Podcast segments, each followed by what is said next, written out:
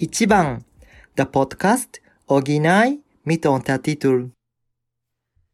Willkommen zurück zu Ichiban, der Podcast mit Jana. Und Rika. Und heute mal wieder ein Vergleich zwischen Mhm. Anime und Realverfilmung. Und zwar haben wir Erased geguckt. Die Stadt, in der es mich nicht gibt. Hm. Und wie war es, Jana? Beide geguckt, eins geguckt. Keins Also ich- geguckt? ich habe den Anime geguckt. Mhm. Ähm, und hatte den einfach irgendwann, ich weiß nicht, ich wusste nicht, was ich machen soll. Und dann habe ich mir gedacht, komm, ich gucke irgendwie einen Anime und welchen gucke ich. Und dann habe ich ihn gesehen und dann habe ich mich daran erinnert, dass du schon mal vorgeschlagen hast, dass wir den mal besprechen könnten. Und dann habe ich ihn angefangen und fand ihn ziemlich gut. Es war jetzt seit lang, langer Zeit mal wieder ein Anime, den ich einfach so komplett durchgeguckt habe. Und ich Oh. ein paar Folgen und dann aufgehört. Äh, ja. Ah, schön. Das freut mich. Ich hatte ähm, den nämlich auch, ich weiß gar nicht, vor einem Jahr oder so hatte ich äh, natürlich die Realverfilmung geguckt und ähm, hatte die angefangen und habe irgendwann gedacht, oh, ich- das wäre auch was für meinen Freund. Und habe dann quasi wieder aufgehört und die dann mit ihm zusammen nochmal angefangen. Ähm, so im Nachhinein weiß ich auch warum, jetzt wo ich nochmal nachgeguckt habe für uns, für euch. Ähm, aber vorher war mir das gar nicht so bewusst. Denn äh, ich glaube, wir sind gleich mittendrin, dann sage ich das mal direkt. Ne? Denn an sich das Genre wäre Seinen und das ist sozusagen für ähm, junge Männer quasi. Also die Kategorie von Manga, also der Manga ist eine Vorlage, ähm, richtet sich einfach an ein junges, erwachsenes, vornehmlich männliches Publikum. Das weibliche Gegenstück wäre halt Yosei. Und äh, wegen des älteren Publikums wird es häufig wirklich dann als, äh, nicht nur als Anime adaptiert, sondern es gibt eine reale Verfilmung dadurch. Das war mir vorher nicht bewusst. Dass es äh, das auch gibt, ne? weil wir hatten ja schon Shonen und so weiter, diese typischen Klassiker. Ähm, und dass es für jeden was gibt, war mir auch bewusst, aber dass genau die dann eben verfilmt werden, ähm, wusste ich vorher nicht. Ja, ja, doch, kein, ja, das ist ja schon irgendwie, ähm, weil man halt erwachsenes Publikum eher mit Realverfilmung dann verbindet als ein junges Publikum, beziehungsweise ein junges Publikum Mhm. eher den Zugang zum Anime hat, ne? Ja, das stimmt, aber wie gesagt, dass es dann das Männliche wäre Ja, oder ja. so, weil, Ja, ähm, wie gesagt, mir war schon bewusst, dass mein Freund das auch mögen würde, aber dass es jetzt vornehmlich männlich war. Hm. Ja. Worum geht's denn, Jana? Willst du mal einmal zusammenfassen? Ja, vom Thema her, also ähm, Erased, es handelt halt von Satoru Fujinuma, ja, ein junger Mann, der in Chiba wohnt und er besitzt die Fähigkeit des Zeitreisens. Er bezeichnet es selber als Rerun. Und, Genau, ähm, ähm, ganz kurz, Reibaiburu auf Japanisch, also das Deutsche übersetzt, ich habe nämlich vorhin noch ganz kurz in den Anime reingeguckt, da stand Rerun, ne?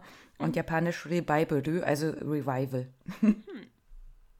Ähm, genau, also er kann sich in der Zeit zurückversetzen und zwar häufig, wenn irgendwelche lebensbedrohlichen Vorfälle geschehen, also wenn jemand in Gefahr ist oder er selber in Gefahr ist.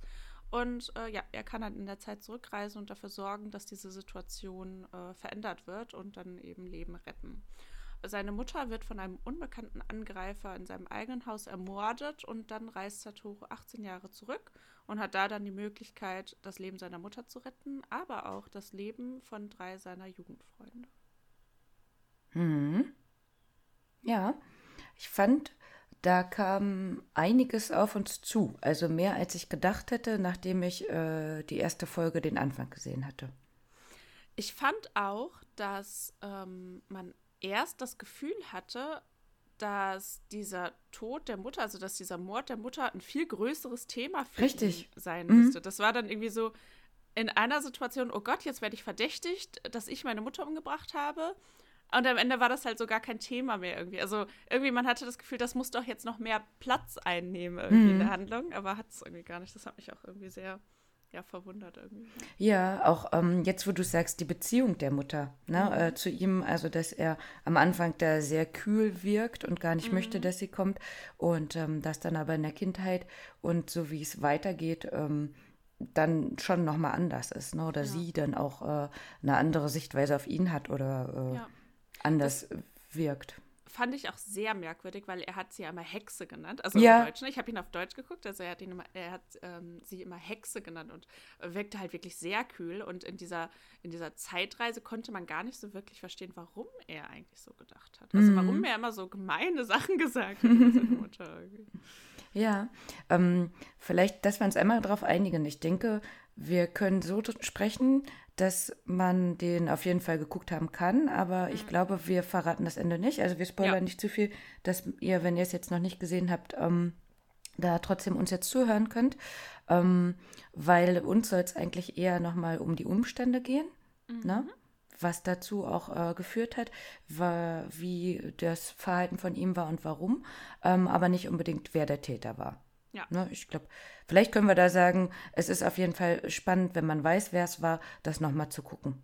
Ja. Aber ansonsten äh, glaube ich, also das müssen wir nicht verraten, ne? Ja. Ähm, die Mutter war es nicht, haha, die wurde ja umgebracht. ähm, aber genau, das fand ich auch. Also im Japanischen wurde sie nicht Hexe genannt, aber es gibt ja verschiedene Arten, wie man seine Mutter benennen kann. Im Deutschen ja auch, ne? Ich kann ja Mama, Mutti und so weiter sagen. Und ähm, da hat er sie auch eher höflich angesprochen, auch wie er es gesagt hat, Okasan. Ähm, also eher mit so ein bisschen Abstand quasi. Ne? Und äh, ja, ich weiß nicht, äh, Frau Mutter. Ich hatte mal, äh, mein Ex-Freund, der hat seine Mutter aber eher so aus Scherz immer Frau Mutter genannt, quasi. Auch äh, so in der Aussprache. Ähm, ansonsten macht es natürlich auch einen Unterschied, ob man jemanden Mama nennt, ne? ja. Mutti oder so. Vielleicht. Oder. Und natürlich auch, wie man über jemanden spricht. Ja. Na. Ja, ähm, ich fand sie auch nicht so schlimm. Erst recht so, ähm, wenn es in die Vergangenheit geht, ähm, das, was sie ja dann auch für seine neu gewonnenen Freunde gemacht hat. Ja, auch insgesamt. Ich meine, ähm, sie war ja schon vom Stil her eher so laissez-faire, Mhm. aber ja nicht uninteressiert. So. Ja. Leben ihres Sohnes. Im Und halt Anime wurde sie so ganz komisch gezeichnet mit so ganz merkwürdigen Lippen. Lippen, oder? Habe ich auch Ja. gerade gesehen. War das? Ja, natürlich war es die ganze Zeit. Wie gesagt, ich habe gerade nur den Rest nochmal geguckt, dachte, was ist da denn passiert? Ja, war, da hatte man so das Gefühl, okay, die, ihr Gesicht ist entstellt, weil sie ihre Lippen so hat machen lassen oder so. Ne? Also Mhm. ganz merkwürdig war das. Wir gucken ja, äh, habe ich glaube ich in der letzten Folge schon erwähnt, weiterhin Atypical. Also wir sind jetzt fast durch. Und ähm, die Mutter hat ja auch immer zwischendurch mal ähm, gespritzte Lippen. Das finde ich auch immer ganz komisch, weil ich denke so, sie spricht so komisch. Ähm, und das hat mich jetzt daran gerade erinnert. Aber äh, es wäre ja Quatsch, jemanden mit gemachten Lippen zu zeichnen. Ja. Aber ich weiß nicht, ob das ein Stil sein soll Ja. oder so. Ne? ja. Ja, ähm, ansonsten hast du, genau, du hast gesagt, du hast das auf Deutsch gesehen, ne? Ähm, die Verfilmung der Serie, die ist auf äh, Japanisch erhältlich mit deutschem Untertitel und auf Englisch. Und ich habe, äh, als ich am Wochenende hier ein bisschen äh, geputzt habe, denn meine OK-San war hier, meine Mama und mein Papa, ähm, da habe ich es dann mal auf Englisch gestellt, um nebenbei quasi putzen zu können, sozusagen, weil äh, mein Japanisch dann noch nicht ganz dafür ausreicht, das äh, alles zu verstehen. Und äh, dann kam mein Freund rein und meinte, was ist denn da los? und dann so, spricht er sich selbst? Sag ich, äh, muss ich jetzt nochmal drauf hören? Dann ist äh, ihm aufgefallen, dass das Englisch, das ähm, Satoru, halt nicht so genial wäre. Und dann habe ich es ja für uns hier auch nochmal nachgeschaut. Also er spricht sich tatsächlich selbst, denn ähm, der, jetzt schaue ich kurz, Yuki Furukawa, der ähm, Schauspieler der Serie, der hat halt auch vorher in Kanada, in New York gelebt, ist in China inzwischen auch bekannt und ähm, hat viele Awards bekommen als Schauspieler, ist sehr bekannt, also hat auch äh, viele Werbungen gemacht für Bandai, für Pantene, also für die ihre Haarprodukte und auch für einen Eyeliner zum Beispiel. Und äh, wir haben es inzwischen öfter erwähnt, ähm, bei Ra Wiki Rakuten, wo man die Sachen umsonst schauen kann, da gibt es zum Beispiel Mischievous Kiss 1 und 2, da ist er auch der Hauptdarsteller. Ähm, da war ich sehr überrascht, weil ich finde, in der Serie kommt er als Lauch rüber. Also eher so äh, nichtssagend quasi. Also da hätte ich gar nicht gedacht, dass er weiter ein bekannter Schauspieler ist. Heißt aber im Nachhinein nur, er hat die Rolle sehr gut gespielt. Ähm, genau, und äh, also wie gesagt, dieses Englische, mein Freund hat es direkt gehört, dass es nicht Native Speaker ist ähm, und ein paar Sachen schon anders ausgesprochen werden. Ähm, Empfehlung wäre, wenn ihr die äh, re- also Realverfilmung der Serie schaut, guckt es nicht auf Englisch. Das ist aua. Auf jeden Fall. Also nicht wegen seines Englisches, sondern einfach, weil äh, das, also ich, ich äh, lässt da ja oft schon über die deutschen Synchros, ne? Aber Englisch geht ja gar nicht. Also, Ja, gut, Englisch, also die ähm, Engländer und Amerikaner, die sind ja nicht gewohnt, dass sie was synchronisieren müssen.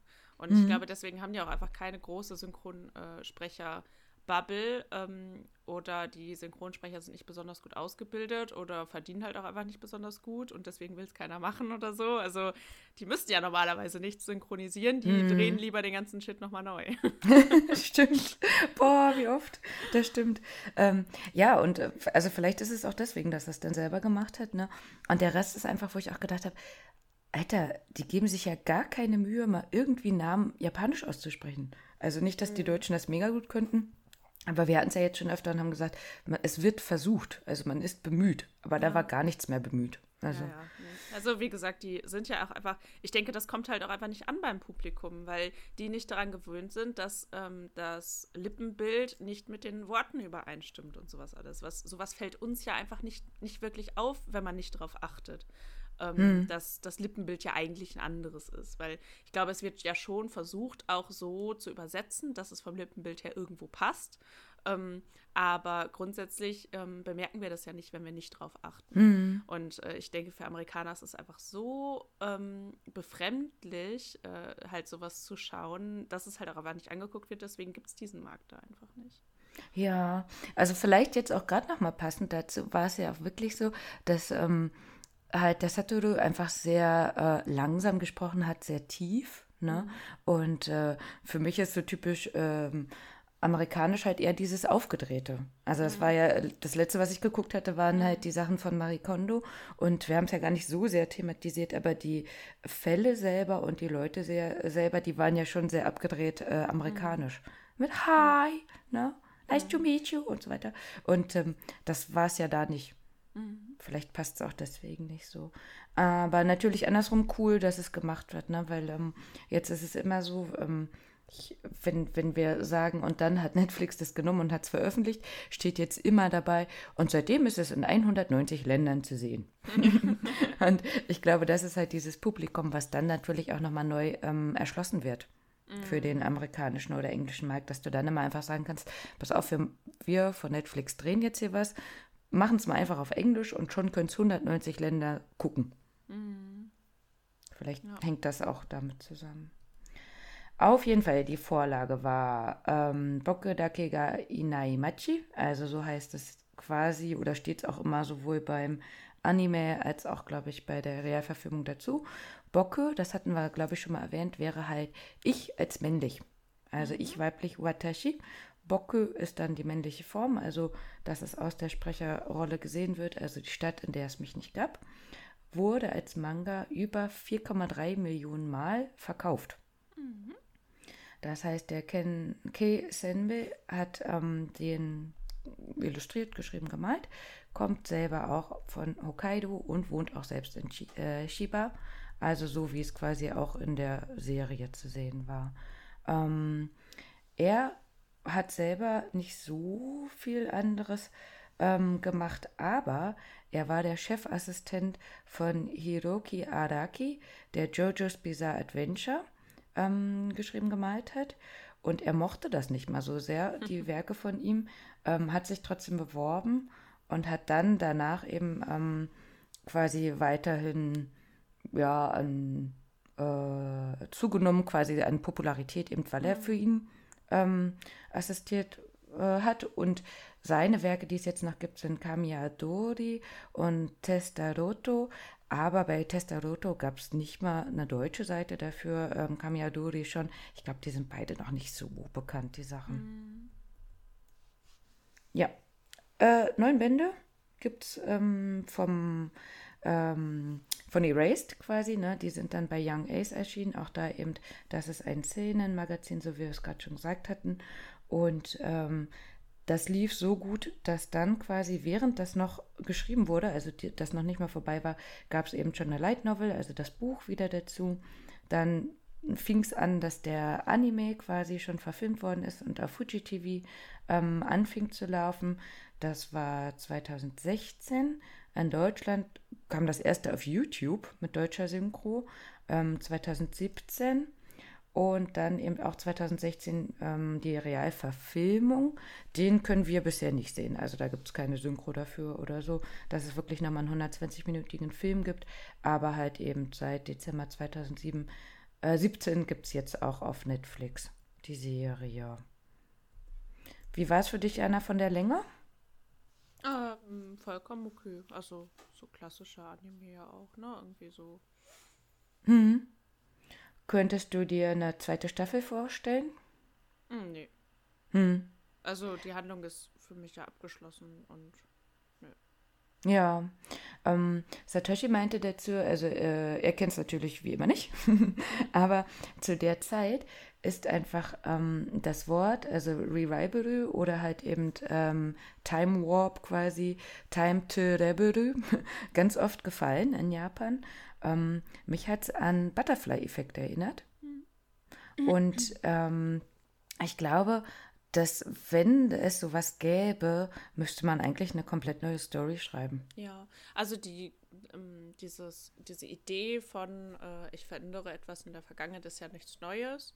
Ähm, ich weiß nicht, ob du die Computerspiele Life is Strange äh, kennst. Da ähm, gibt es halt sowas ähnliches. Also da gibt es halt auch ein, eine Protagonistin, die halt die Zeit ähm, in der Zeit zurückkehren kann, halt aber mehr oder weniger eigentlich einen Moment dann nochmal neu erlebt irgendwie und äh, dann etwas verändert und dann halt äh, ja die Zukunft damit beeinflusst. Oder es gab auch das Computerspiel Last Day of June.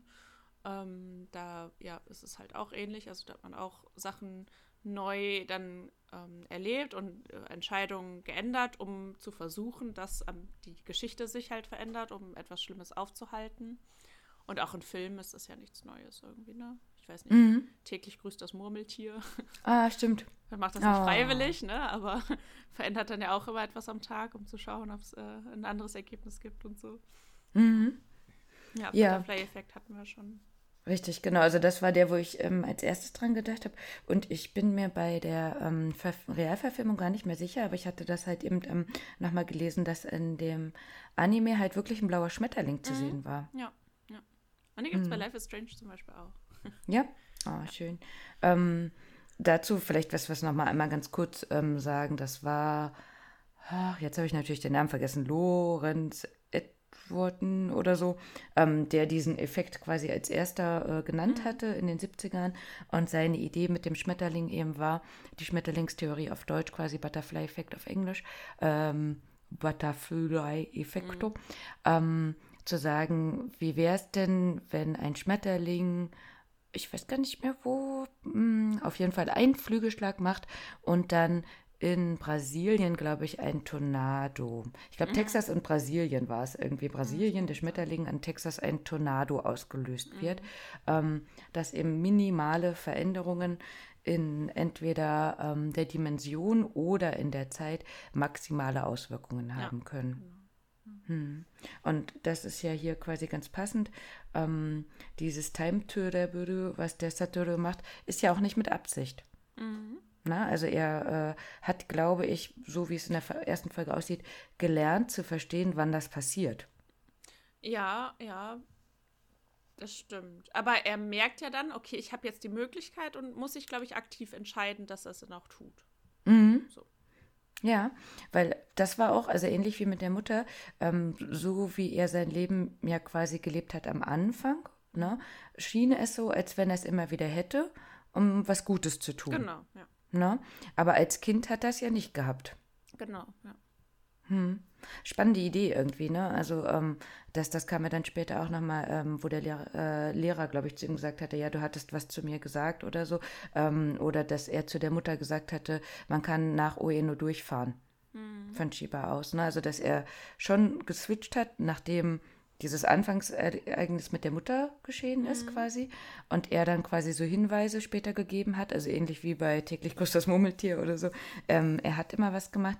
Ähm, oder dass ihm angemerkt worden ist, dass er sich verändert hat. Also dass er der Jung, Jungskörper quasi war, aber der 29-jährige Kopf Mhm. dran gesteckt hat. Ne? Genau, ja. Er hat sich auch oft verplappert. genau. ja. Ähm, wenn man das so nachspielt oder bedenkt, also so wie er das ja dann versucht hat, ne? du hast äh, ein Ereignis, versuchst das zu verändern und denkst dir jetzt, okay, ähm, da ist jemand gestorben, ich möchte denjenigen retten. Und da hat er ja ganz viele Ideen, wie er das macht. Mhm. Ne? Also ähm, an dem Tag einladen, zum Geburtstag einladen, sich mit jemandem anfreunden oder so. Ähm, irgendwann habe ich gedacht, oh Gott, ey, wie, also wie soll es weitergehen? Du mhm. kannst ja jetzt, du kannst versuchen, die ganze Welt zu retten, ne? aber wenn ähm, jemand halt äh, jemanden auf dem Gewissen hat und er sieht, okay, da kommt er jetzt gerade nicht dran, wird er deswegen ja ähm, nicht aufhören. Mhm. Ja, das hatte ich auch immer oft das Gefühl, dass ich mir immer so dachte, ja, aber das äh, ändert ja jetzt doch nichts an der Situation. Eigentlich müsstest du ja wissen, wer es ist, damit man das wirklich aufhalten kann. Ne? Mhm. Ja, ich meine, das ist natürlich das Ergebnis dann auch äh, des Anime, Manga und der Realverfilmung. Ähm, aber das ist, glaube ich, auch das, worüber wir gleich noch ein bisschen sprechen wollen, was so ein bisschen dahinter steckt. Vielleicht noch, dann haben wir die Sachen hier abgehakt quasi. Also Regisseur beim Anime war Tomohito Ito. Übrigens, wenn man bei dem deutschen Wikipedia auf den Namen geht, kommt man zu, ich glaube, einem Fußballspieler. Mhm. Ähm, das ist sie nicht.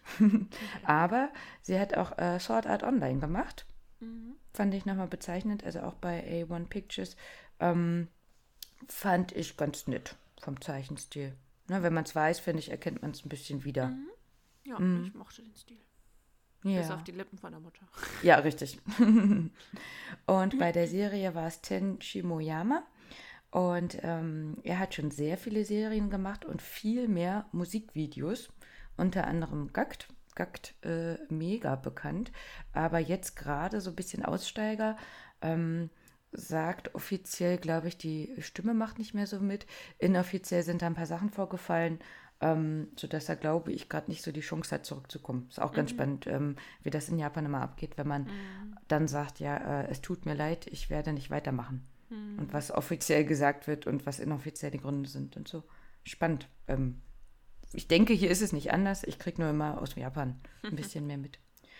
Und ähm, der Sprecher von dem Satoru im Anime, das war der Shinsuke Mitsushima. Und auch der hat schon viele Serien ähm, gesprochen, viele Filme gemacht. Unter anderem ähm, spielt er bei Der nackte Regisseur mit. Das gibt es auch auf Netflix. Bin ich mir aber unsicher, ob wir darüber mal sprechen wollen.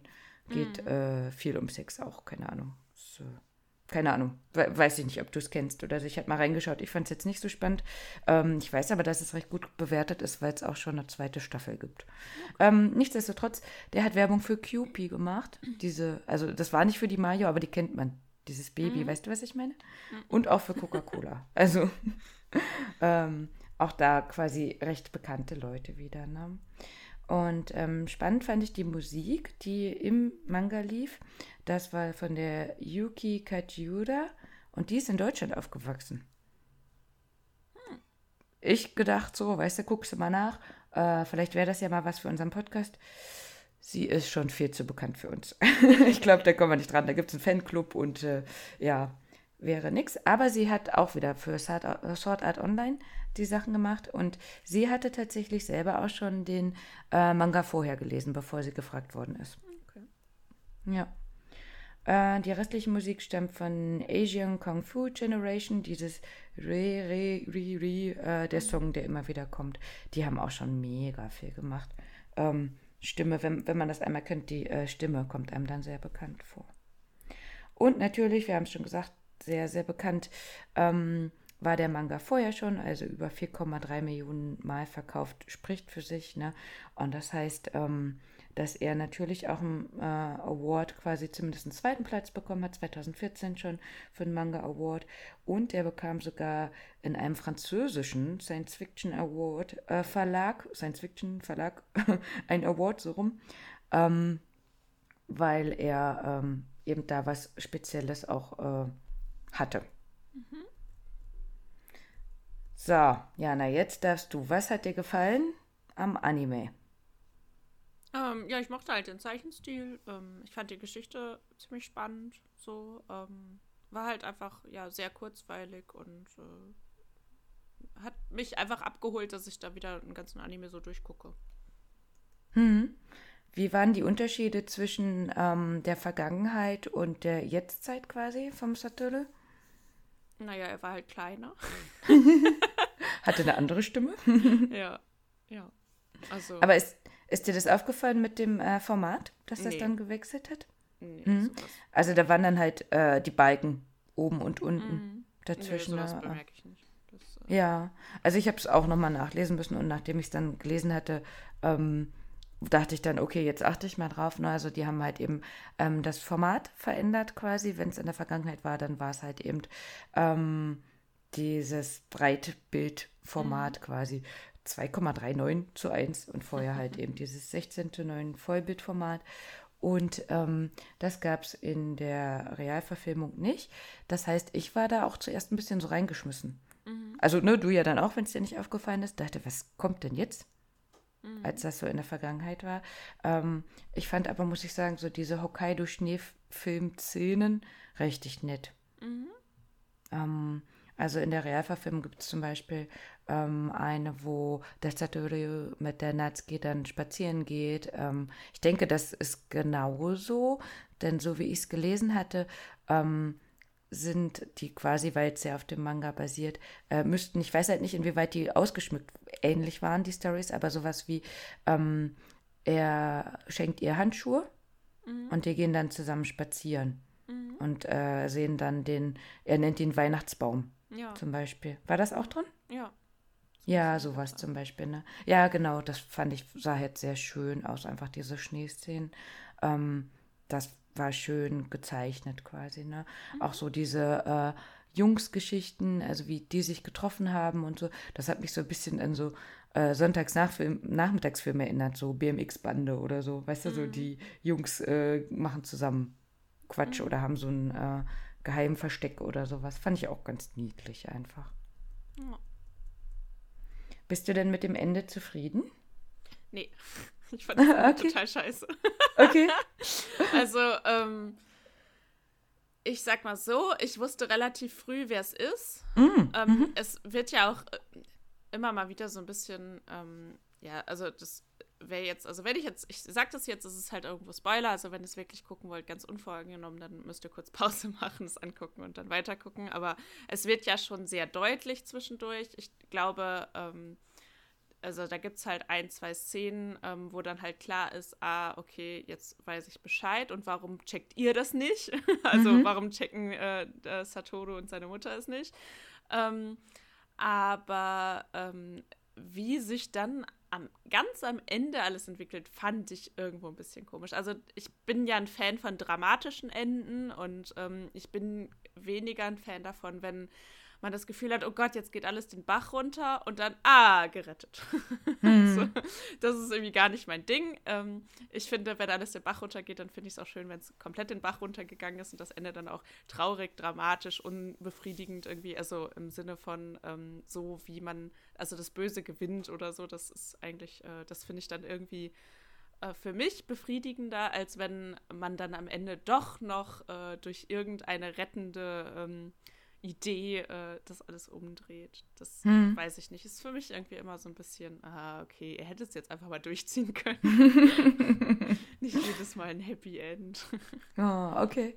Ja, mir geht's, also ich, es, äh, ich glaube, das kennt man von mir. Ich freue mich immer, wenn alles gut ausgeht. Friede, ich bin ja einfach Typ Friede, Freude, Eierkuchen. Ähm, freue mich darüber, wobei ich sagen muss, der Weg dahin, den fand ich auch nicht so Ja. gut gelöst einfach. Ähm, das war dann auch nochmal, also für mich gefühlt so ein bisschen zu schnell oder zu komisch. Ne? Also weil halt ähm, der Anfang ja gar nicht mehr so viel Sinn macht mit dem Ende. Und wie ich schon gesagt habe, also wenn man es dann weiß, sieht man den nochmal ein bisschen anders. Und ähm, da, dadurch, dass ich äh, sowas ja immer nicht so leicht durchschaue, ähm, habe ich äh, natürlich schon überlegt, ob derjenige das auch hätte sein können, ähm, war mir aber nicht sicher. Und jetzt beim zweiten Mal, wo ich eben nochmal alles so reingeschaut habe, dachte ich, ja, naja, klar, alles logisch. Ähm, aber ähm, halt einfach dieses, wie wie es dann bis dahin auch gelöst wurde, ähm, vom Butterfly-Effekt halt, was es ausgelöst hat und wie das da so weiterging und so.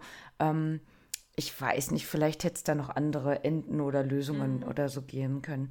Ich habe auch ähm, gesehen, dieses logischerweise, ne, der Täter ist entlarvt, der möchte aber natürlich dem Satoru nochmal halt eins reinwürgen, also ihn quasi umbringen.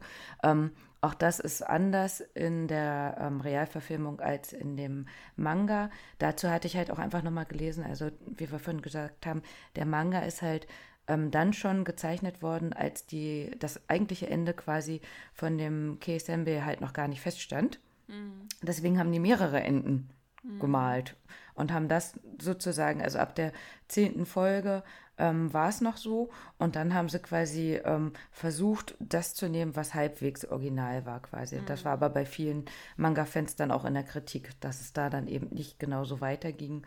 Ähm, da gibt es dann was zum Beispiel mit den Spinnfäden, ne, was mich so ein bisschen auch an, ähm, sag schnell, was haben wir vor, vorletztes Mal gemacht? Ähm, ähm, Death Braid erinnert hat. So, mm, zum Beispiel mm, mit den mhm. Spinnfäden. Ne? Ähm, und deswegen ähm, glaube ich, dass, also das Ende war dann wieder ähnlich, auch wenn es nicht ganz gleich gelöst worden ist. Ähm, wie, wie man da hinkommt sozusagen, ähm, kann ich aber verstehen, dass das da ein bisschen auf Kritik gestoßen ist, wenn man es vorher anders kannte von dem Manga, ähm, als dann, wie es dann beim Annehmer mehr war. Ich hätte es mir aber generell noch ein bisschen anders vorgestellt. Mhm. Mhm. Einfach in meiner Idee quasi. Ja. Ja. Ähm, ich hatte dich vorhin schon gefragt, du hast ja gesagt, du hast es auf Deutsch geguckt, das heißt, dir ist es nicht aufgefallen. Was ich ganz niedlich fand, ähm, wenn man original japanisch quasi mit Untertitel geguckt hat, die Kids haben sich immer mit Stake verabschiedet. Das ist Hokkaido-Dialekt für Tschüss. Das heißt, das ist auch wirklich, also die Realverfilmung ähm, in Tomakomai und Chiraoi gedreht worden. Das ist der mittlere Süden von Hokkaido. Ich habe vorhin noch die Toshi gefragt. Grüße gehen raus. Sie wohnt auf Hokkaido. Wir hatten sie schon mal bei James May, Our Man in Japan, wo sie uns ein paar Empfehlungen gegeben hat, was man auf Hokkaido auch Schönes besuchen kann. Ähm, sie meinte, also sie würde es jetzt nicht sagen, ähm, das gibt's aber. Ist auch sowas wie, äh, ja und dann quasi. Mhm na, bis dann quasi so ein bisschen. Ähm, und wie gesagt, ähm, Hokkaido an sich, ich fand halt die Szenen sehr schön, was man so von der Natur gesehen hat. Ähm, die liebe Toshi ist auch gerade dabei, uns vielleicht ein Bild äh, klar zu machen, was wir benutzen dürfen mit einer schönen Schneelandschaft. Das wissen wir noch nicht. Ihr werdet es ja dann sehen, was wir hier als Bild haben. Ähm, aber wie gesagt, dadurch, dass die Realverfilmung halt eben nach dem ähm, fertigen Ende vom Manga gedreht worden ist, soll das halt schon dem recht nahe kommen, wie der Keisembe sich das auch vorgestellt hatte. Mhm. So, jetzt haben wir schon hier eine halbe Stunde und jetzt geht es aber nochmal darum, ähm, wo wir, worüber wir eigentlich sprechen wollten, mhm. was quasi gar nicht so die Analyse der Serie ist, sondern eben dieses mh, mm, schwierige Thema. genau. Also, ähm, genau. Also in, in dem Anime geht es ähm, halt vor allem auch äh, um Gewalt gegen Kinder.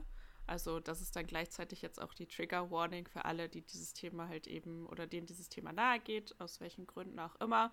Ähm, reden wir da jetzt drüber. Ähm, und ja, wer das Thema lieber vermeiden möchte, der kann jetzt einfach abschalten. Ähm, und äh, wer aber weiter zuhören möchte, ist natürlich dann dabei. Ähm, aber da reden wir jetzt so ein bisschen über, äh, ja, wie ist das Thema denn so in Japan und wie geht man hier in Deutschland damit um? Ähm, ja. Möchtest du einmal ähm, vorlesen, was Satoshi dazu gefunden hat? Also Satoshi ähm, hat eben erzählt, er selbst hat halt wenig Wissen darüber, da ähm, er da keinen Kontakt in seinem täglichen Leben dazu hat, hat aber ein bisschen recherchiert für uns und ähm, die Seite eines Kabinettsbüros entdeckt und in Japan gibt es äh, seit Mai 2000 das äh, Gesetz zur Verhinderung von Kindesmissbrauch. Ich finde diesen Begriff Kindesmissbrauch irgendwie schwierig, also ähm, weil das irgendwie so impliziert, dass man Kinder braucht, also, also weißt mhm. du, den, der Gebrauch von Kindern oder so. Also ich würde es ehrlich gesagt, ähm, kann sein, dass Kindeswohlgefährdung. Immer, ich finde, Gewalt gegen Kinder oder Kindeswohlgefährdung sind so Begriffe, die mhm. man ähm, genau besser benutzen kann, ohne äh, ja, dass Kinder irgendwo ja, da, also das ist, finde ich, eine mhm. bessere Bezeichnung dafür. Ja, also auf jeden Fall. Also das, das ist auch manchmal ne, mit der Übersetzung und dann müsste ich auch nochmal nachgucken, also wie äh, die Übersetzung aus ja, dem Japanischen ja wäre. Ne? Ja aber ja, also äh, da sprechen wir auch eh noch drüber, wie es im Deutschen ist, aber inzwischen der offizielle Name ist Kindeswohlgefährdung. Ne? Genau. Ne? Mhm. Und ähm, also in Japan ist es eben so, an, ähm, auf der einen Seite scheint die Zahl der Beratungen zum Thema landesweit stetig zu steigen. Im äh, Jahr 2017 gab es 133.778 äh, Beratungen, ähm, was etwa dem 11,5-fachen der Zahl unmittelbar vor Inkrafttreten dieses äh, Präventionsgesetzes, das 1999 eben aktiv war, entspricht. Ähm, vor allem der psychische Missbrauch scheint zuzunehmen. Und ähm, ja, das äh, heißt, dass es eben eine zunehmende Zahl von Polizeimeldungen über Fälle von Gewalt gegen ähm, Ehepartner in Familien mit Kindern ähm, gibt. Das heißt, also ja, es gibt dann halt eben Gewalt innerhalb der Familie. Das ist dann natürlich psychische Gewalt gegen Kinder oder eben auch körperliche Gewalt gegen Kinder. Ähm, es gibt aber auch ähm, eine verstärkte Öffentlichkeitsarbeit. Es gibt in Japan eine bundesweite dreistellige Rufnummer, die 189. Ähm, das ist halt die Rufnummer der Erziehungsberatungsstellen. Und äh, da kann man halt eben ja, Hilfe holen, wenn ähm, man sie braucht. Es gibt auch ähm, äh, oder die Zahl der ähm, Meldungen ähm, über äh, Organisationen ähm, werden ja öffentlich. Ähm, und 2017 gab es ungefähr 1168 Kinder, die Opfer von schweren ähm, Fällen von Gewalt gegen Kindern zum Opfer wurden, bei denen die Täter halt anschließend festgenommen werden. Das heißt ähm, 58 Tötungsdelikte ähm, und ja, davon waren, also bei den Fällen, wo Täter festgenommen wurden, waren es eben 41,5 Prozent, ähm, dass der Täter der äh, Vater war. Und in den Fällen, in denen das Kind starb, ähm, war es oft so, dass ähm, 60 Prozent äh, der Täter die Mutter waren. Hm. Ja, ähm, das war von 2017. Wir hatten dann da auch noch mal weitergeschaut. Ähm, die Zahlen steigen stetig. Also muss man jetzt leider auch mit Corona halt noch mal sagen. Ne? Ähm, wir könnten euch jetzt hier ganz viele Zahlen quasi um die Ohren hauen, aber es liegt immer so bei 160.000 Fällen quasi im Jahr. Ähm, das meiste ist inzwischen psychischer Missbrauch. Ähm, 5, also das ist über 50 Prozent, 25 Prozent körperlich, ähm, knapp 20 Vernachlässigung, aber 1,1 Prozent auch sexueller Missbrauch. Und ähm, wie gesagt, 2020 gab es ein neues Rekordhoch. Tokio natürlich am meisten, weil da die meisten mhm. ähm, Leute wohnen. Und ähm, generell, wie gesagt, ist da einfach zu sagen, dass ähm, das steigt und wenn man sich das überlegt, welche Gründe so dahinter stecken. Also ich finde erstmal krass zu sagen, so überhaupt so ein Gesetz gibt es erst seit 21 Jahren. Mhm. Das muss man sich mal vor Augen halten, dass das eigentlich ja auch viel zu spät ist quasi. Ne? Ähm, und deswegen haben wir da nochmal vor allem überlegt, warum das so ist. Ne? Also zum einen ist es so, dass äh, wir haben, du hast jetzt gerade gesagt, Mutter und Vater häufig bei den schweren Fällen. Ähm, generell muss man aber auch dazu sagen, dass wir gefunden haben, dass es häufig auch Lehrer tatsächlich sind, ähm, die die Täter sind. Und zum einen ist das so, da gab es Umfragen, dass das den Schülern erst später bewusst geworden ist, dass das jetzt eine Art von Missbrauch war, weil ähm, sie im Unterricht angefasst worden sind oder weil ähm, sie zu Gesprächen genötigt worden sind. Ähm, und das kam im Nachhinein, also teilweise zehn Jahre später erst, dass man sich dann gedacht hat, oh, okay, das war anscheinend gar nicht so richtig. Ne, also wenn man da halt einfach nochmal sieht, ähm, dass Japan generell halt eben ein Land ist, wo man den Frieden bewahren möchte, ne, wo man lieber den Konfrontationen aus dem Weg geht, wo man ähm, nicht unbedingt über solche Sachen mit Freunden spricht oder äh, eben mit anderen äh, Gleichaltrigen oder äh, eben auch mit dem Lehrer oder vielleicht genau dieser Lehrer das auch war und man denkt, man hat jetzt gerade einen Vertrauten und der ist es vielleicht, ne? Ähm, oder mit den Eltern auch nicht drüber spricht oder der El äh, das Elternteil das Problem ist, ähm, da kommt halt einfach noch mal ein bisschen mehr zusammen. Ne? Das Zweite ist auch, dass ähm, Gewalt generell, egal welche, ganz lange ein Tabuthema war. Das heißt, ähm, nicht nur den Kindern gegenüber, sondern generell gab es so diese Einstellung, das gibt es bei uns nicht. Mhm. Und dann hat man da halt eben auch nicht drüber gesprochen. Ne?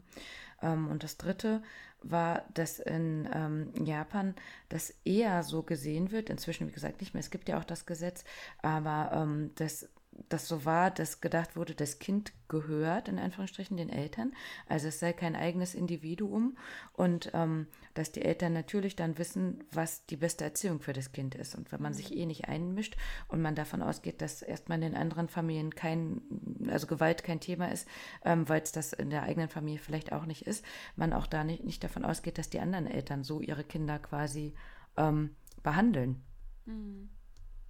Ja, die Gründe dafür, warum das jetzt ähm, so viel höher gestiegen ist, ist dann wirklich, dass man sagt, eben es gab das Gesetz, ähm, es werden mehr Leute dafür die, äh, sensibilisiert, also die Lehrer werden mehr sensibilisiert. Es gibt halt diese Nummer, die es halt eben vorher nicht gab.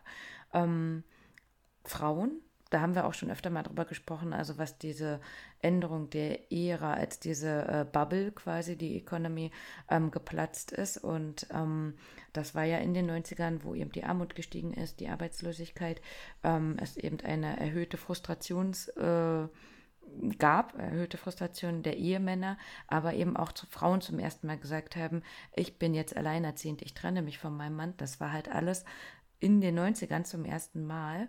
Das heißt, ähm, Väter waren frustrierter, Mütter waren alleinerziehend, aber vielleicht dementsprechend auch überfordert und es wurde mehr sensibilisiert. Das heißt, vielleicht sind die Zahlen gar nicht unbedingt wirklich gestiegen, sondern es wurden einfach mehr Beratungen ähm, aufgenommen und es wurde mehr gemeldet.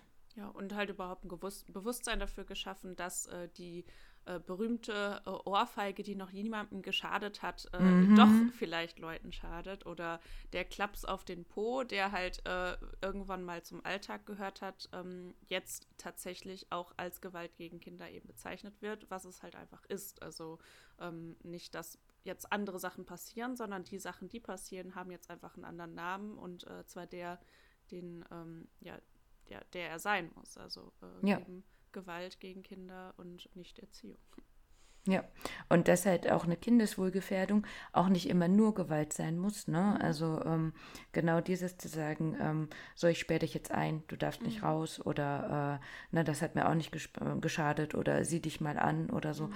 Ähm, also dass eben ähm, psychisch da auch noch ganz viel dazu gehört. Ne? Und mhm.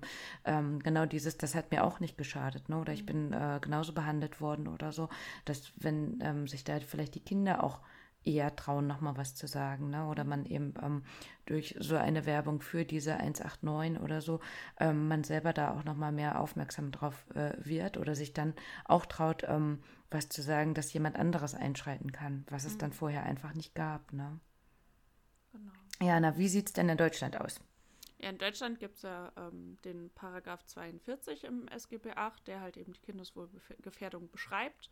Ähm, also eben auch da, also wenn das Leib und Leben eines Kindes ähm, in Gefahr ist, dann ist das Jugendamt eben verpflichtet, das Kind aus der Familie zu nehmen, um äh, ja, dieses Kind eben zu schützen.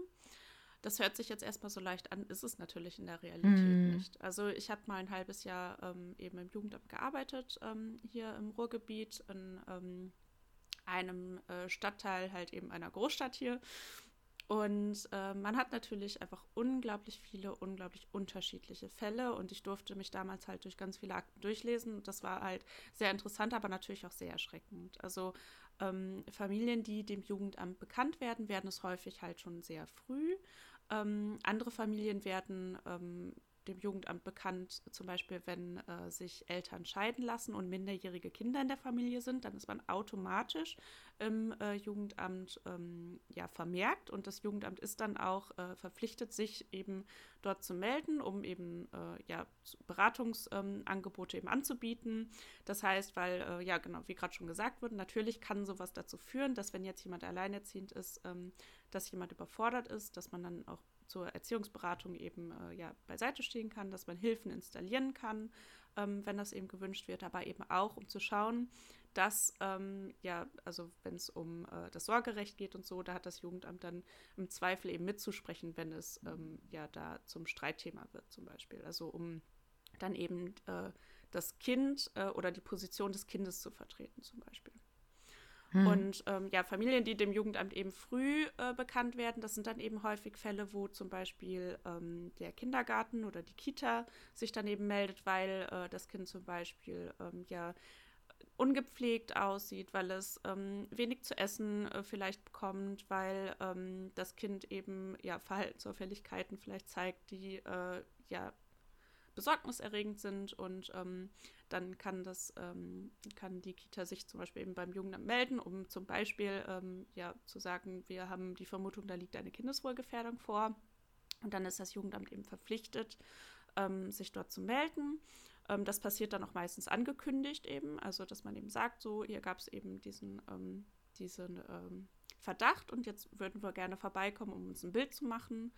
Und ähm, dann geht man in die Familie rein. Das habe ich eben auch einmal miterlebt. Ähm, also wir sind dann zu dieser Familie gefahren und ähm, haben äh, eben Gesprächstermin mit der Mutter gehabt, um darüber äh, zu sprechen, warum gab es denn vielleicht diese, diesen Verdacht und ähm, ist es vielleicht so, dass Hilfe benötigt wird.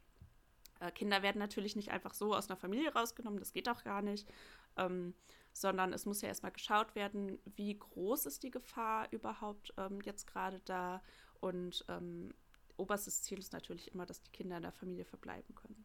Da gibt es dann halt Möglichkeiten wie zum Beispiel sozialpädagogische Familienhilfen.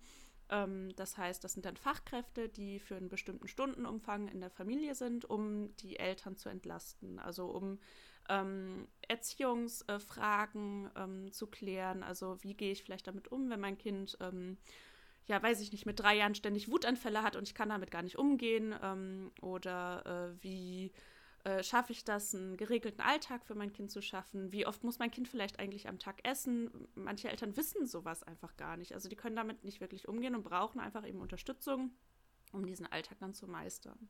Und ja, das ist immer so der erste Schritt, also eine Familienhilfe. Ähm, wenn das Jugendamt aber eben feststellt, ähm, das äh, Leben der Kinder dort ist gefährdet, also das Leib und Leben, also die psychische, aber auch die körperliche Gesundheit ist da gefährdet, dann muss halt eben geguckt werden, dass es eine Inobhutnahme gibt. Das heißt, das Kind wird tatsächlich aus der Familie rausgeholt und ähm, eben bei einer Notpflegefamilie zum Beispiel untergebracht oder in so einer Kindernotaufnahme. Also es sind dann Stellen, wo halt Kinder, ähm, ja, quasi ein Kinderheim, so für den Übergang, bis eine Pflegefamilie oder ein Wohnplatz eben gefunden wird. Aber auch da ist dann in der Arbeit immer oberste Priorität. Das Kind soll zurück in die Herkunftsfamilie und ähm, es muss halt eben geschaut werden, wie man das realisieren kann. Also mit Hilfen und ähm, Erziehungsberatung, bei manchen Familien auch einfach Drogenberatung, Suchtberatung, wie auch immer. Ähm, ja, das ist immer so das oberste Ziel. Hm. Ähm, ich hatte oh, das ist jetzt, glaube ich, ich weiß gar nicht mehr, ein paar Jahre schon her, ähm, einen jungen, also ich bin ja Logopädin, ne, das wer es noch nicht weiß. Ähm, ich hatte einen Jungen, der wurde quasi abgegeben bei uns. Ne? Die äh, Sekretärin war da, die Mutter ähm, hat ihn gebracht und ähm, hat gesagt, sie muss noch mal kurz einkaufen gehen und hat ihn reingeschoben quasi. Ähm, ich hatte die Woche davor ein Gespräch mit der Erzieherin und mit der Frühförderstelle ohne die Mutter, denn da ist schon ein Kind aus der Familie genommen worden. Und ich wusste, dass die Mutter ähm, den Jungen sechs Wochen lang aus der Kita nehmen wollte, einfach in den Sommerferien. Ne?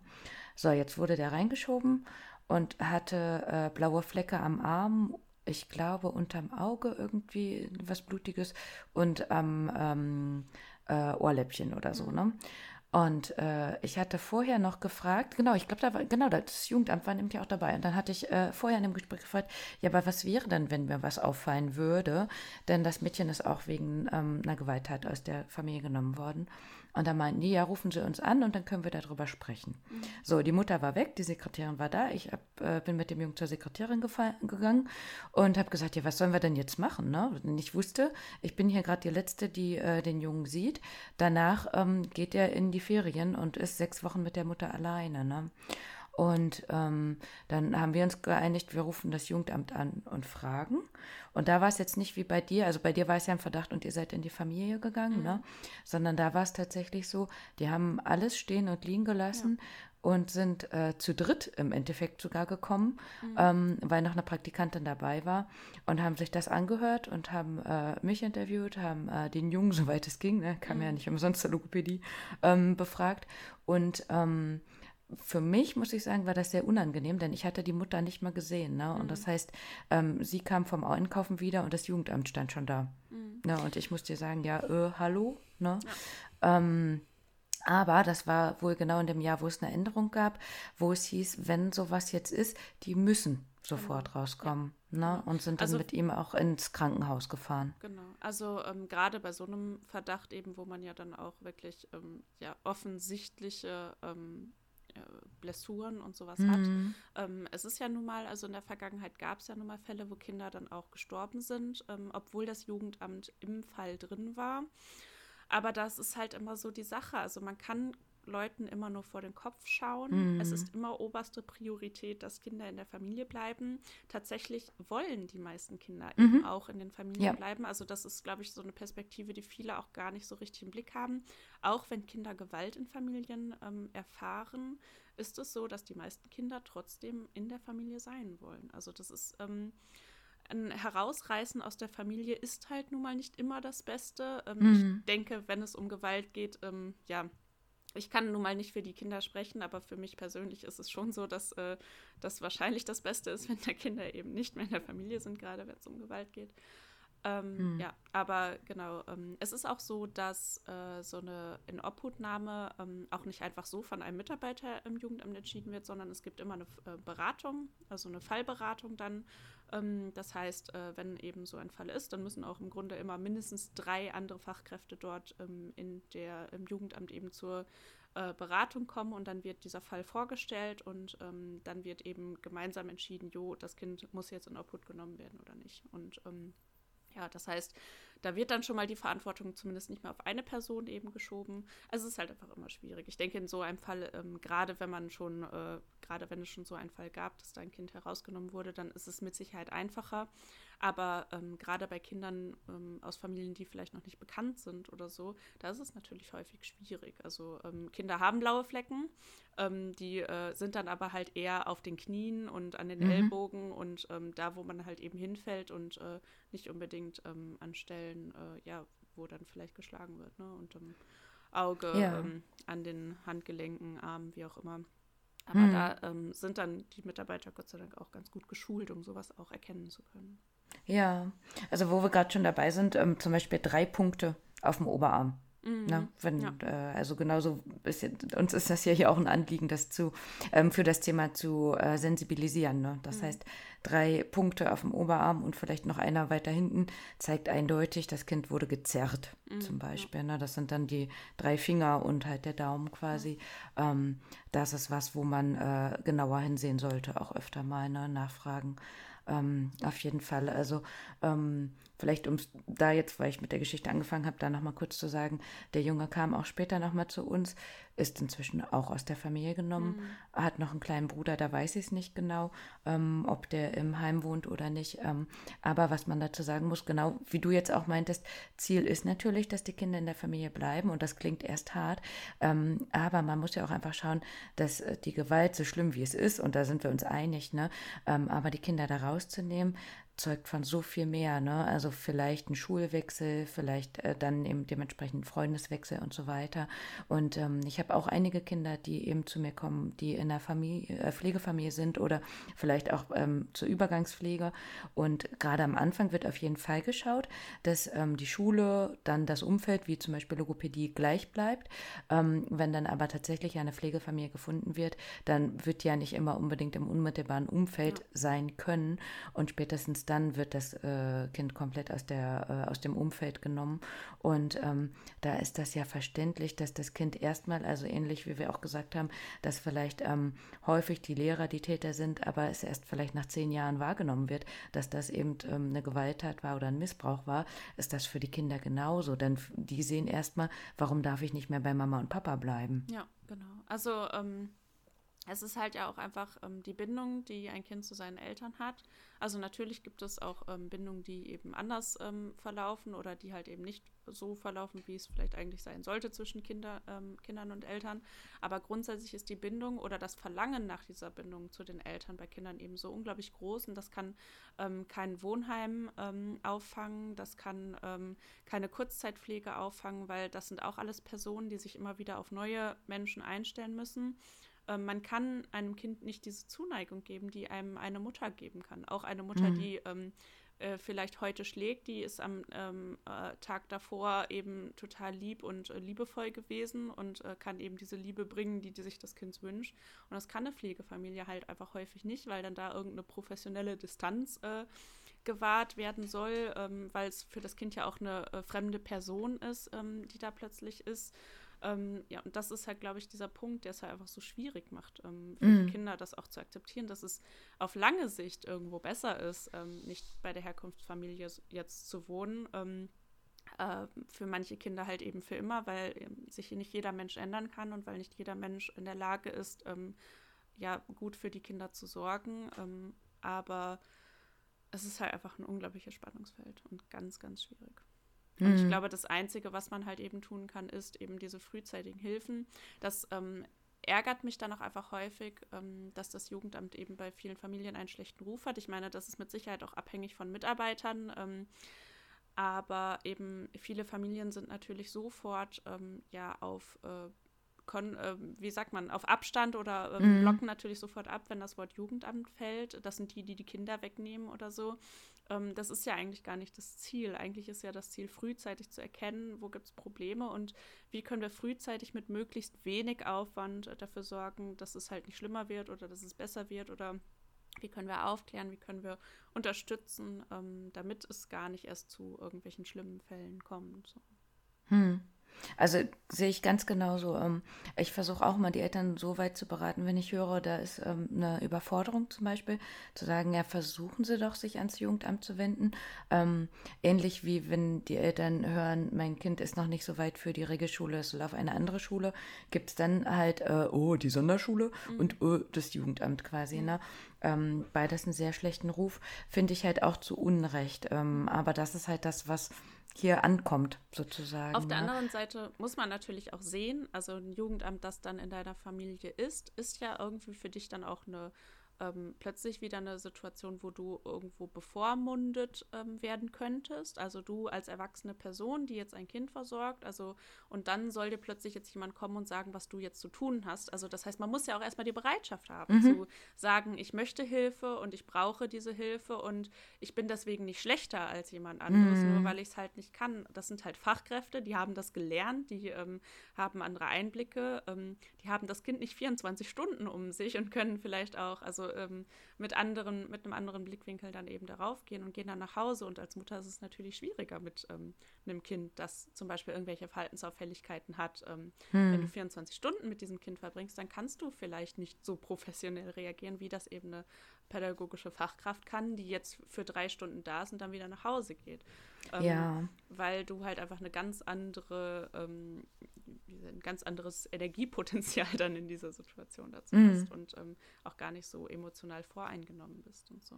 Ja, also ich finde, man muss es halt eher dann eben, also wenn es geht, eher als Chance mhm. nutzen. Also so sagen, verkaufe ich das den Eltern auch zu mhm. sagen, ähm, es gibt ja sowas wie die SPFH, also genau. sozialpädiatrische Hilfe, zu sagen, aber wissen Sie was, Sie können auch einfach mal in Ruhe aufräumen, einkaufen gehen oder mal nichts tun, wenn da jemand ist, der ihr Kind mal nimmt für ein, zwei Stunden und dann zum Beispiel den Gang zur Logopädie, zur, ähm, äh, zu einem Arzt oder sowas übernimmt. Also ja. nicht nur zu sagen, ich sag dir, also dass du zu sehen, ich sag dir jetzt, was du zu tun hast, sondern wirklich, ähm, okay, wenn du jetzt gerade überfordert bist, dann schau doch, dass du Hilfe nimmst. Ne? Also ähm, jemand, der die Möglichkeit oder das Geld dafür hat, nimmt sich halt einen Babysitter. Mhm. Und im Endeffekt kann man das ja auch so sehen, zu sagen, okay, aber ähm, ich selber bin ja als Person auch noch da. Also ich bin ja, ja nicht nur mein Kind. Ne? Ähm, und dann eben zu sagen, ich nehme jetzt die Hilfe in Anspruch quasi. Mhm. Ne? Ja, also und ähm, halt eben umso wichtiger, dass äh, Kinder eben auch in der Kita oder im Kindergarten sind, um auch solche Dinge frühzeitig erkennen zu können, weil eben Erzieher in ähm, oder ErzieherInnen in ähm, Kindertagesstätten eben auch geschult sind, einen Blick dafür zu haben, wo könnte es vielleicht schwierig sein, wo äh, muss man vielleicht mal beraten zur Seite stehen und ähm, kann dann eben frühzeitig auch intervenieren. Mhm. Ja. Ähm, wir gehen nochmal zurück nach Japan. Denn ähm, so wie wir es jetzt gesagt haben, wie eben der Ruf erstmal ähm, in Deutschland ist, hatten wir nochmal Kyota und Miyako auch gefragt, wie es denn da aussieht. Kyota hat gesagt, ähm, also Kyota, mein äh, Textschüler, ähm, ich, äh, einmal ganz kurz, er hat äh, jetzt gerade die B2-Prüfung gemacht, quasi mit mir zusammen. Wir wissen noch nicht genau, ob er sie bestanden hat. Ich drücke noch die Daumen am Goethe-Institut, arschteuer. Also das wäre 200 Euro, ein bisschen mehr umgerechnet, wenn er sie selber hätte zahlen müssen.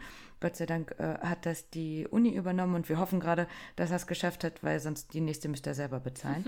ähm, aber dementsprechend, er hat es wieder selber geschrieben, bin ich halt immer ganz stolz drauf und ich habe es ein bisschen umgeändert, aber der Rest, wie gesagt, ähm, deswegen, Jana, willst du einmal vorlesen? Mhm. Da ist halt Kyoto geschrieben. Mhm. Ich habe den Eindruck, dass das Kinder- und Jugendamt in Japan nicht gut ist. Denn ich höre immer, nachdem Kinder sie konsultiert haben und kurzfristig dort geblieben sind, müssen sie nach Hause zurückkehren, obwohl ihre Eltern oder andere Mitglieder sich noch keine weiteren Hilfen erhalten haben. Jedes Mal, wenn sie zurückgehen, passieren Probleme. Im schlimmsten Fall bringen Jugendliche sich um oder sie werden von ihren Eltern ermordet. Solche Nachrichten muss ich leider nach wie vor im Fernsehen verfolgen. Die Aufgaben des Amtes sind natürlich, den Kummer der Klienten zu hören, sie zu unterstützen, pflegen und ihren Alltag wieder aufnehmen zu lassen. Aber ich weiß es nicht explizit, was die Angestellten machen. Seit wir Kinder waren, kennen wir die Institutionen und wie man sie anruft und diese besucht. Ich habe nicht viel Gelegenheit, die Situation vor Ort zu sehen und etwas darüber zu lernen. Hm. Also grob erstmal, ne, nur als Eindruck, wäre es ähnlich. Miyako hat gesagt, generell, sie würde jetzt nicht sagen, dass das äh, Kinder- und Jugendamt einen schlechten Ruf hat, aber wenn man dann hört, dass ähm, eine Familie quasi betreut wird, dann hat man so ein bisschen das Klischee-Denken, ne? dass das. Das ist ähm, ja hier nicht anders. Genau, richtig, ne? Dass das erstmal grundsätzlich was Negatives wäre. Aber Weil ich da noch kurz äh, mhm. einwerfen kann. Ja. Also ich habe ähm, wirklich alle Familien da betreut, also im Jugendamt. Also wirklich, also es waren Familien, wo man jetzt diese, also ganz stigmatisiert und ich mache jetzt in den Anführungs, also ich mache jetzt Anführungszeichen in die Luft, aber dieses ganz stigmatisierte Hartz-IV-Familie, ähm, wo man jetzt sagt, ah, das sind diese Familien, äh, die sozial schwachen Familien und da auch wieder diese Anführungszeichen, weil ich möchte auf gar keinen Fall stigmatisieren, aber mhm. ne, was halt so im, im äh, Volksmund dann die sozial mhm. Schwachen sind. Ähm, natürlich, solche Familien habe ich betreut, ähm, die halt eben Sozialhilfeempfänger sind und äh, vielleicht Schulabbrecher selber sind, wo die Kinder auch Schulabbrecher sind, wo es Probleme gibt oder so. Ähm, aber ich habe auch Familien betreut, wo ähm, die Eltern Akademiker waren und ähm, zum Beispiel jetzt einen richtig üblen Rosenkrieg da ausgeführt haben auf den Rücken der Kinder, mhm. wo dann eben diese Kinder betreut wurden. Also ähm, das ist, äh, also das Jugendamt äh, hat kein, äh, also das Jugendamt ist nicht nur da, was äh, genau stigmatisierte Familien ähm, durch irgendwie Sozialhilfeempfänger, sondern in allen Gesellschaftsschichten im Grunde. Ja. Also das ist, ähm, ja. Ja, und ähm, genau das ist ja quasi wie mit allem immer, das, was man ja hört, wären dann aber nicht unbedingt die Akademiker, ne, mhm. sondern ähm, man merkt sich ja quasi auch nur die krassen Fälle, ne? Und ja. das ist halt ähm, genau das, was äh, Kyoto einfach meinte, was er dann im Fernsehen sieht und Miyako sagt eben dasselbe, ähm, dass die Sachen, die sie dann eher, woran sie sich dran erinnern kann, letzte Woche halt eben eine Mutter ähm, die eben, ähm, wo das Kind gestorben ist quasi. Und der Fall war vorher beim Jugendamt bekannt. Mhm. Ähm, da hat sie noch von einem zweiten ähm, äh, Geschichte erzählt, wo es jetzt auch darum geht, dass die Mutter gerade ähm, verurteilt werden soll. Und sie meinte einfach nochmal, manchmal ist es ja aber auch eine Frage der Moral, ob die Mutter eben alleine Schuld hat. Also wenn wir jetzt nochmal sagen, Japan, ich habe nicht unbedingt jemanden, worüber äh, ich dann oder womit ich ähm, darüber reden kann, dass ich gerade überfordert bin. Ne? Und die Fälle, die ähm, sie genannt hat, da musste ich einfach sagen, das habe ich in Deutschland genauso gehört. Also mhm. das ist nicht weniger schlimm, krass, äh, wie auch immer anders oder so, ähm, ich kenne auch die deutschen Zahlen nicht, aber ich denke, wenn jemand überfordert ist, dann gibt es das überall und manchmal traut man sich darüber zu sprechen und manchmal nicht. Und das, was wir hören, sind natürlich immer die schlimmsten Fälle und mm, was ja, wir uns merken. Ne? Ja, das sind ja die dann, die auch in der ähm, ähm, in den Medien eben sind. Das sind mm. ja dann auch die, wo dann von, ähm, vom Amtsversagen gesprochen wird. Also wenn dann mhm. zum Beispiel ein Kind stirbt, obwohl die Familie eben ähm, äh, beim Jugendamt bekannt sind, ähm, und die Fälle, wo dann äh, ähm, tatsächlich dann eine Familie es irgendwo schafft, und so einen Fall habe ich eben auch gesehen, also wo ein ähm, Junge in der Familie groß geworden ist. Ähm, also dieser, dieser Junge hat mit, äh, weiß ich nicht, acht Jahren Drogen für seine Eltern gekauft, ja, also so, ähm, so äh, schlimm, also in solchen Verhältnissen ist er aufgewachsen. Und als ich ihn dort eben kennengelernt habe, war er gerade ich glaube, er war gerade 18 geworden und ähm, hat eben gerade sein Abitur gemacht. Also ähm, es gibt halt auch diese Fälle. Und die sind natürlich aber keine Fälle, die dann in den Medien besprochen werden, Richtig. wo das Jugendamt gute Arbeit geleistet hat. Mhm. Ähm, ähm, aber ja, es, ist, es, es, wird immer schwierig bleiben und ich kann mir nicht vorstellen, dass es solche Fälle nie wieder gibt, weil es halt einfach äh, diese oberste Prämisse, die Kinder sollen in der Familie verbleiben. Man kann viele Dinge nun mal einfach nicht nachweisen. Man kann ähm, die Familie nicht unter 24 Stunden Beobachtung stellen und man kann immer nur mit seinen eigenen Erfahrungen und ähm, immer hoffen, dass man genau das Richtige tut. Aber es ist, es ist einfach schwierig. Ja, ähm, ich denke, da sind wir vielleicht äh, in Deutschland auch ein bisschen weiter inzwischen. Vielleicht hast du da auch noch mal ein bisschen mehr Ahnung. Ähm, also Miyako hatte halt noch erzählt, dass äh, sie in einer Art Wohnheim auch gearbeitet hatte und der Leiter hatte ihr erzählt, dass es da manchmal die Bewohnerinnen schwer haben, wenn sie ausziehen müssen, mhm. weil sie mhm. genau mit 18 ausziehen müssen. Mhm. Dann gibt es natürlich viel Papierkram, der erledigt werden muss und ähm, die, das Studium in äh, Japan, auch nochmal interessant, ähm, das Geld dafür, was man beantragen kann, nennt sich Stipendium. Das ist aber keins, sondern man muss es zurückzahlen. Und da hatte Miyako mir neulich also auch erzählt, dass, genau, ne, dass es eher eine Art BAföG wäre, ähm, ihr aber vorher gar nicht bewusst war, dass sie es zurückzahlen muss. Mhm. Und ähm, das können sich halt viele dann ja gar nicht leisten. Mhm. Und das heißt, dass es da häufiger so ist, dass jemand, wenn er im Wohnheim gearbeitet, äh, gewohnt hat, ne, dass man dann auch gar nicht sagt, äh, derjenige kommt, zum Beispiel hat sie jetzt gesagt, aus Kobe, sondern er kommt vom Wohnheim. Mhm. Ne? Das heißt, da ist schon ein bestimmtes äh, Stigmata erfüllt und ähm, dass dann häufig tatsächlich die Leute dann, meinte der Leiter, eher anschaffen gehen, also in bestimmten Bereichen dann danach auch stigmatisiert sind und dann mhm.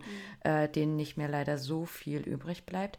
Ich glaube, Jana, bei uns ist das inzwischen ein bisschen anders, oder? Also ich kenne mhm. auch jemanden, der im Wohnheim arbeitet und dass da zumindest ähm, das besser organisiert ist, vernetzter ist, wenn ausgezogen wird? Also wenn du als äh, Minderjähriger schon ähm, Jugendamtshilfe erhältst, ähm, dann hast du auch die Möglichkeit, die bis zum 25. Lebensjahr hm, weiter zu ja. Guck. Das heißt, ähm, mit 18 bist du da nicht direkt raus aus dem Hilfesystem, sondern es gibt eben auch diese Hilfe für junge Erwachsene. Ähm, ich bin mir nicht sicher, ob das wirklich auch nur gilt, wenn du schon als Minderjähriger eben ähm, Unterstützung erhältst vom Jugendamt oder ob das auch quasi rückwirkend geht, dass wenn du gerade 18 geworden bist oder so und du brauchst aber jetzt Hilfe, dass du da auch noch, könnte ich mir vorstellen, dass es irgendwie geht. Aber auf jeden Fall, wenn du ähm, schon im Hilfesystem bist, dann hast du auch die Möglichkeit, das bis zum 25. Lebensjahr ähm, zu bleiben, um halt eben, ne, nicht, äh, okay, jetzt bist du 18, aber das heißt ja noch mhm. nicht, dass du jetzt dann klarkommst mit deinem Leben irgendwie, ne? Ähm, es gibt ja auch viele ähm, Jugendliche, die eben im Hilfesystem sind, die ziehen ja schon viel früher aus. Da gibt es ja auch Möglichkeiten, dass du auch schon mit ähm, 16 oder so ähm, zum Beispiel in deiner eigenen Wohnung wohnst oder in einer betreuten Wohngruppe oder so.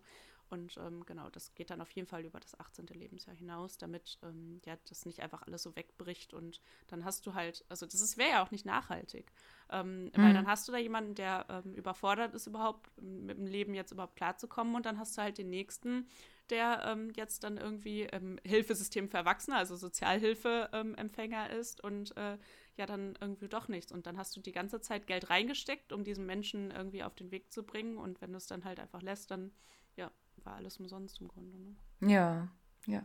Gutes System. Das äh, funktioniert leider nicht immer, das wissen mhm. wir natürlich auch, aber ähm, es gibt inzwischen hier auf jeden Fall schon mehr Angebote. Ähm, nichtsdestotrotz kann man aber sagen, dass Japan quasi hinterherzieht. Also ähm, wenn wir auf Erased nochmal zurückkommen, ich hatte Miyako dann noch gefragt, gibt es denn Angebote in der Schule? Weil ich auch nochmal so überlegt habe, wie es war es in meiner Schulzeit. Und ähm, ich weiß, dass wir gesagt hatten, dass wir so eine Art Vertrauenslehrer immer gewählt haben, um, wo man hätte jederzeit hingehen können. Die Frage ist wie immer natürlich, wer macht das mhm. sozusagen? Und dementsprechend hatte ich aber Miyako auch nochmal gefragt, ähm, da ich hatte gelesen bei dem einen Fall, der jetzt auch gerade in den Medien war, eben, es war beim Jugendamt bekannt, ähm, das Mädchen hatte einen Hilfe, äh, also einen Fragebogen wohl ausgefüllt, ähm, in dem sie geschrieben hatte, der Vater hätte sie vorher tyrannisiert. Dementsprechend habe ich Miyako gefragt, sie meinte, ja, es gibt so einen Fragebogen, ähm, der ist einmal im Jahr, der ist aber anonym. Also das heißt, da geht es dann eher auch nochmal darum, ähm, welche Fächer, also wie man gerade steht, mhm. wie, welchen Stress man ausgesetzt ist, wie ist der Umgang mit den Mitschülern oder so. Ähm, und sie meinte, da waren wahrscheinlich auch Fragen zur Familie, da der aber anonym war, denkt sie, dass das nicht so viel hilft. Ne? Das ist dann eher so für die Statistik und nicht dafür, um ja, richtig. zu helfen. Quasi. Genau. Mhm. Und ähm, ich aus meiner Erfahrung kann auch nochmal sagen, ich weiß gar nicht, ob ich die Geschichte hier mal erzählt habe. Ähm, ich war selber Schülersprecherin an unserem Gymnasium und da habe ich das mal erzählt, Jana, dass es da so eine Umfrage gab mit äh, zehn Schulen deutschlandweit und wir haben dann halt auch so einen riesen Fragebogen bekommen, ähm, wo die dann gesagt haben, die, also bei uns war alles gut, äh, sogar die Toiletten, dass derjenige dann erstmal gekommen ist und sich die Toiletten angeguckt hat, weil wir die einzige Schule gewesen wären mit äh, guten Toiletten. und ähm, was aber halt eben trotzdem war, war, dass die das Mobbing vorhanden war. Mhm. Und äh, wie gesagt, da denke ich auch immer, also wenn so ein anonymer Fragebogen ist und es kommen einfach vielleicht vermehrt Sachen, dass man dann nochmal schaut, was kann man dann da machen? Mhm. Schul allgemein quasi oder so. Und ähm, sie meinte aber auch, was es auch gab, es gab einen School Counselor und so eine Art Schulberater, der auch quasi für psychische Fragen dann mit da wäre. Ich hatte es nochmal nachgelesen, das ist aber auch quasi Richtung äh, Beratung, was möchtest du mal werden oder so. Mhm. Und der wurde immer angekündigt, dass der alle ein bis zwei Monate in die Schule kam. Ähm, aber sie meinte, da ist eigentlich kaum jemand hingegangen, was ich auch gut nachvollziehen kann. Das ist halt eine fremde Person, der da jetzt gerade ja. sitzt. Ähm, was ich aber sehr schön fand, die Geschichte war ähm, das Krankenzimmer ist ständig besetzt gewesen und natürlich erstmal nach außen hin war es quasi eine Krankenschwester. Ähm, aber Miyako hat gesagt, sie hat die Zeit sehr genutzt und hat dann auch mal gesagt, ich habe Bauchschmerzen, ist da hingegangen und ähm, hat sich dann verarzten lassen und hat da einfach sehr, sehr nette Gespräche geführt. Also, dass man da eher quasi diese Tante hatte, die einen kannte mhm. und auch nicht kannte und ähm, sie da quasi das als Art Seelsorge genutzt hat und auch wusste, dass viele andere Schüler mhm. diese Krankenschwester auch genutzt haben. Mhm. Also, das finde ich ist doch eine sehr gute Sache, äh, quasi erstmal offiziell zu sagen, das ist eine Krankenschwester, aber ja. dass man sich inoffiziell da quasi den Rat holen kann, den man braucht. Ja. Und wenn man dann sagt, man ist sensibel genug dafür, also die Krankenschwester, dann zu gucken, okay, wie könnte man da vielleicht weiter mhm. helfen, ja. oder? Ja. Als letztes bleibt zu sagen, die Nummer, wir haben sie schon erwähnt, in Japan, ich weiß nämlich nicht, ob es die in, also ob es in Deutschland sowas gibt, in Japan neben 110, 112 und so weiter, solche Nummern, gibt es eben die 189, die bundesweite kostenlose Rufnummer, ähm, die seit einigen Jahren jetzt schon kostenfrei ist. Das ist ein Wortspiel, nämlich Ich Hayaku, also äh, Ichi für 1, ha, Hayaku, Haya wird quasi manchmal wie 8 ausgesprochen, Ku für die 9. Also Ich Hayaku, leicht zu merken, bedeutet quasi umgedreht, Hayaku ist beeilen, schnell sein und Ichiban, ne, wir mhm. ja auch, quasi also wie so eine Art schnelle Hilfe, erste Hilfe, ähm, dass man da dann eben einfach anonym anrufen kann, um sich da zu melden.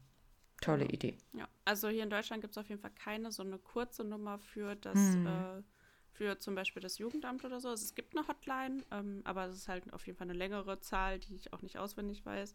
Und ansonsten gibt es ja, glaube ich, das ähm, Jugend-, Kinder- und Jugendhilfetelefon, die Nummer gegen Kummer. Ähm, da weiß ich jetzt tatsächlich die Nummer, aber auch nicht auswendig. Ah, die, das ist die 116111. Ähm, die schreiben wir auch nochmal drunter. genau, also und ähm, natürlich halt das äh, Hilfetelefon. Also es gibt ja auf jeden Fall ähm, einige Hotlines, an die man sich immer wenden kann. Ähm, aber es gibt auf jeden Fall nicht so eine kurze, prägnante Nummer, die man sich einfach hm. so merken kann. Ja. ja. aber ich denke, was zu sagen bleibt, ähm, lieber einmal zu viel anrufen, sich melden, sich ja. Gedanken machen, als quasi die Augen zu verschließen. Ja, tatsächlich ist es ähm, auch, ähm, dass es immer gut ist, ähm, ja, wenn man halt das Gefühl hat, dass man Überforderung sieht oder so, dass man sich dann auch einfach nicht scheut. Also man kann auch immer anonyme äh, Meldungen ans Jugendamt geben. Ähm, das, man muss nicht immer seinen, seinen Namen und seine Adresse hinterlassen. Also gerade wenn man das Gefühl hat, mh, hm, das ist jetzt jemand aus meiner Familie oder aus meinem Freundeskreis und ich will dem ja nichts Böses, aber auf meine Beratung hat er halt nicht reagiert und ich habe das Gefühl, da sollte aber jemand irgendwie gucken. Ähm, das heißt, man kann auch immer anonyme Meldungen machen und ähm, es ist dann halt nicht so, dass man dann äh, ja na, am Ende derjenige ist, der dann irgendwie äh, Stress bekommt oder so. Ähm, ja, das geht halt alles immer. Ja, ich glaube, damit können wir gut schließen. Wir bedanken uns fürs Zuhören. Wenn ihr Fragen habt dazu, meldet euch wie immer, gebt uns Rückmeldung. Ähm, falls ihr beides geguckt habt oder auch nicht, äh, Erased, ne, dann mhm. gerne auch nochmal ähm, eine Rückmeldung dazu. Fandet ihr es gut, fandet ihr es nicht gut? Was würdet ihr euch lieber wünschen? Vielleicht auch von uns, lieber Anime, lieber Realverfilmung oder beides? Wir sagen danke fürs Zuhören Tschüss, bis zum nächsten Mal. Jenny.